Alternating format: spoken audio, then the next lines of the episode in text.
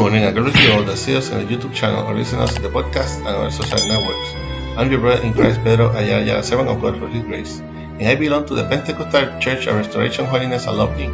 Pastors and are with Pastor Maribel Molina. Our church is located in Calle Flamboyant 194 Albert Video in Canona, Puerto Rico, and this is the ministry that bears my name from the school to heaven, la escuela al cielo. We'll be using the Holy Bible app that you can get free of charge on both the Android platform and the App Store. The verse of the day is in John 11 25 to 26. John 11 25 to 26.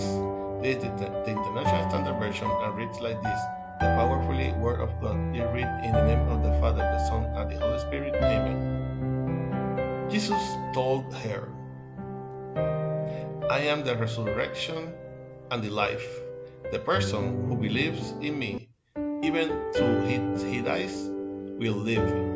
Indeed, everyone who lives and believes in me will never die. Do do you believe that?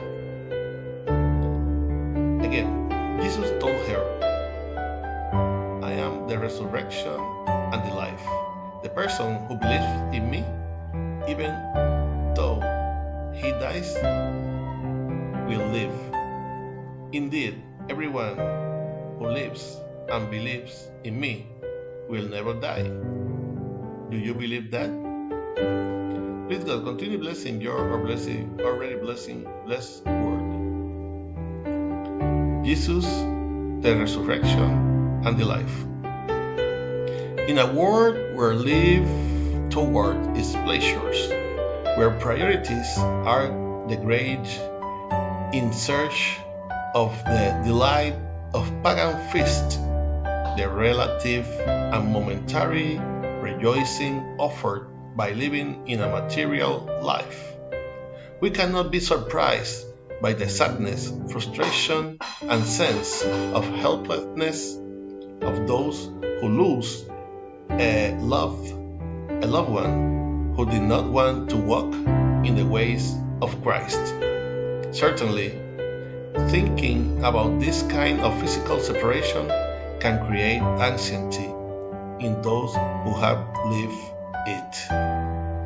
But there is hope in those of us who have lived in Christ, for those of us who have fought the good battle of faith.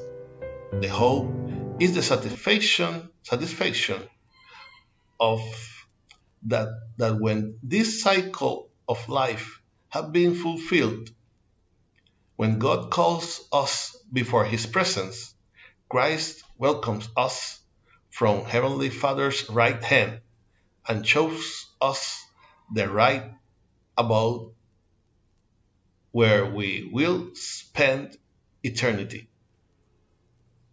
Therefore, also, the first impression of that lust could could be could cause nostalgia and pain.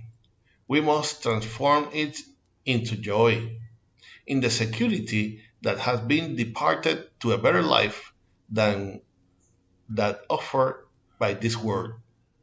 Brothers and sisters, in order for us to feel such satisfaction, it is our need to proclaim to both ours and the rest of the, of the world the message of the gospel of Christ, seeking the salvation of all souls, to raise awareness that live as a, a life, that life as the world knows, it doesn't end with physical death, but we must seek the kingdom of God and to be right ready so that in either case we die or we, or the second coming of Christ to seek us as his church first, we can rejoice in the true joys that we depart with Christ Jesus.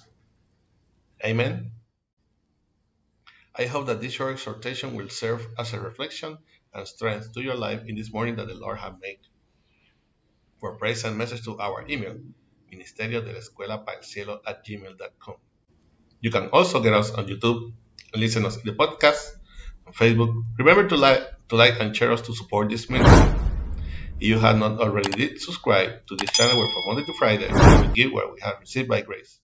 This was your brother in Christ, Pedro Ayala Ayala, servant of God for his grace. And we will see each other in the next year if Christ has not come to seek us as a church yet. Hoping that our praise and prayers to the Creator comes from the school to heaven, de la escuela by cielo. God bless you.